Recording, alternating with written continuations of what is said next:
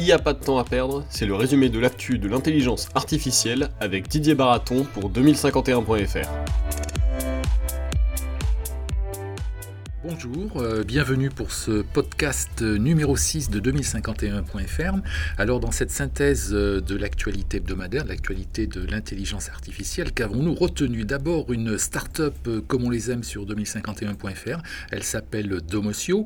Ensuite on s'est intéressé à l'actualité des entreprises au travers de, plusieurs rapports, un rapport du CIGREF, des rapports de Deloitte, alors trois rapports de Deloitte, un mondial, un hollandais puis un canadien, c'est du lourd du lourd, on en a trouvé aussi du côté de Scientific Report. C'est une revue américaine euh, de sciences, de recherche euh, médicale qui nous explique euh, comment on peut traduire les signaux venus du cerveau pour réintroduire de la parole.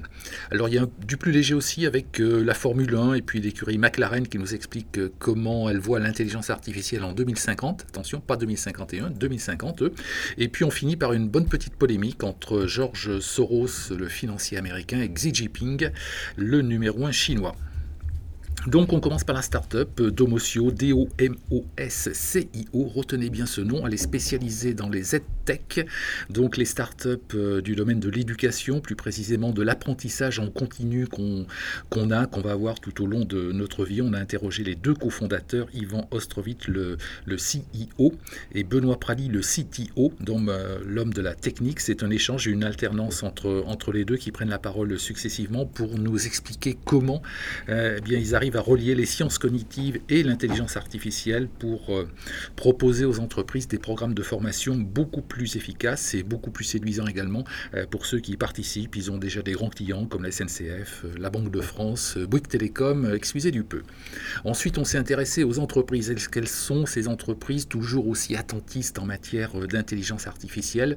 Oui et non. Alors, il y a d'abord un rapport du CIGREF qui s'intéresse à l'environnement de travail, qui nous explique que ça commence, l'intelligence artificielle, dans cet environnement de travail avec des chatbots évidemment, des assistants personnels, des systèmes prédictifs et puis aussi des systèmes pour réduire les fraudes. Alors ça apparemment on, aime beaucoup dans les entreprises.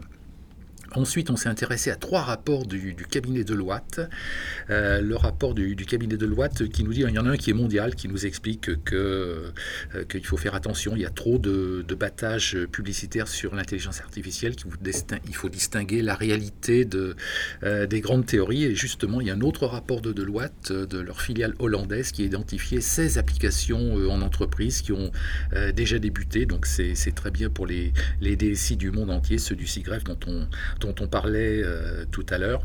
Et puis, euh, il y a une autre étude euh, donc, au Canada qui, nous explique bien comment procéder en matière d'intelligence artificielle dans les entreprises pour que justement ça devienne des, réalités. Donc, ça décolle doucement, mais, sûrement l'intelligence artificielle dans les entreprises. Alors, il y a toujours du lourd avec une étude de la revue Scientific Report, une revue américaine. Eux, ils ont regardé des systèmes informatiques qui permettent de traduire les signaux du cerveau euh, en parole. C'est pas de la science-fiction, c'est une étude, ça reste une étude, ça reste de la recherche. C'est pas encore vraiment appliqué, mais ça pourrait l'être. Ça pourrait concerner euh, des handicapés, des grands accidentés, des gens qui ont perdu la parole, et on pourrait donc, ils pourraient la, retrouver cette parole, des formes euh, approchant la parole, tout à fait, tout à fait intelligibles. Donc c'est une recherche. Hein, il faut pas, il faut pas s'exciter, il faut pas s'emballer. Ça reste de la recherche. C'est pas encore de, de, la réalité, mais en tout cas c'est, c'est extrêmement intéressant.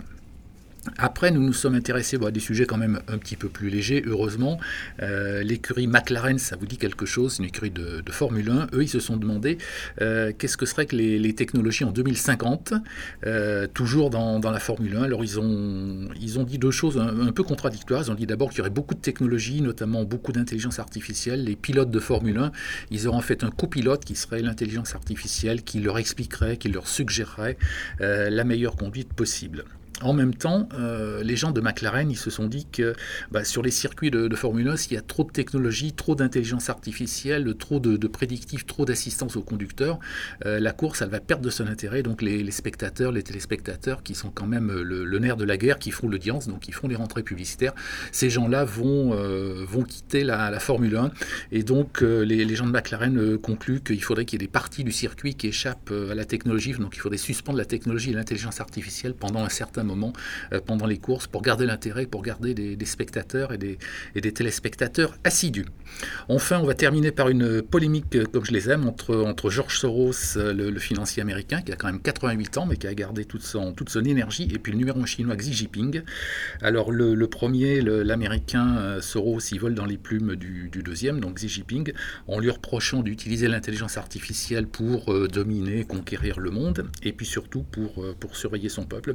Alors c'est pas faux, maintenant euh, bon, les, Chinois font une cible facile et puis un fantasme assez courant dans l'intelligence artificielle, mais les arguments valent, valent le coup d'être écoutés, surtout qu'en face, Xi Jinping, lui, réplique en disant qu'en dénonçant le, journalisme à l'occidental, les, les, principes occidentaux qu'il veut combattre, et si on a bien compris, il veut les combattre en dotant ces journalistes de nouveaux arguments à travers l'intelligence euh, artificielle.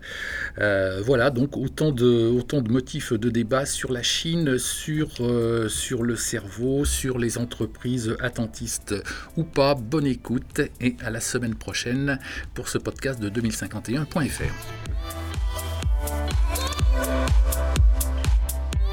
C'était Il n'y a pas de temps à perdre avec Didier Baraton pour 2051.fr.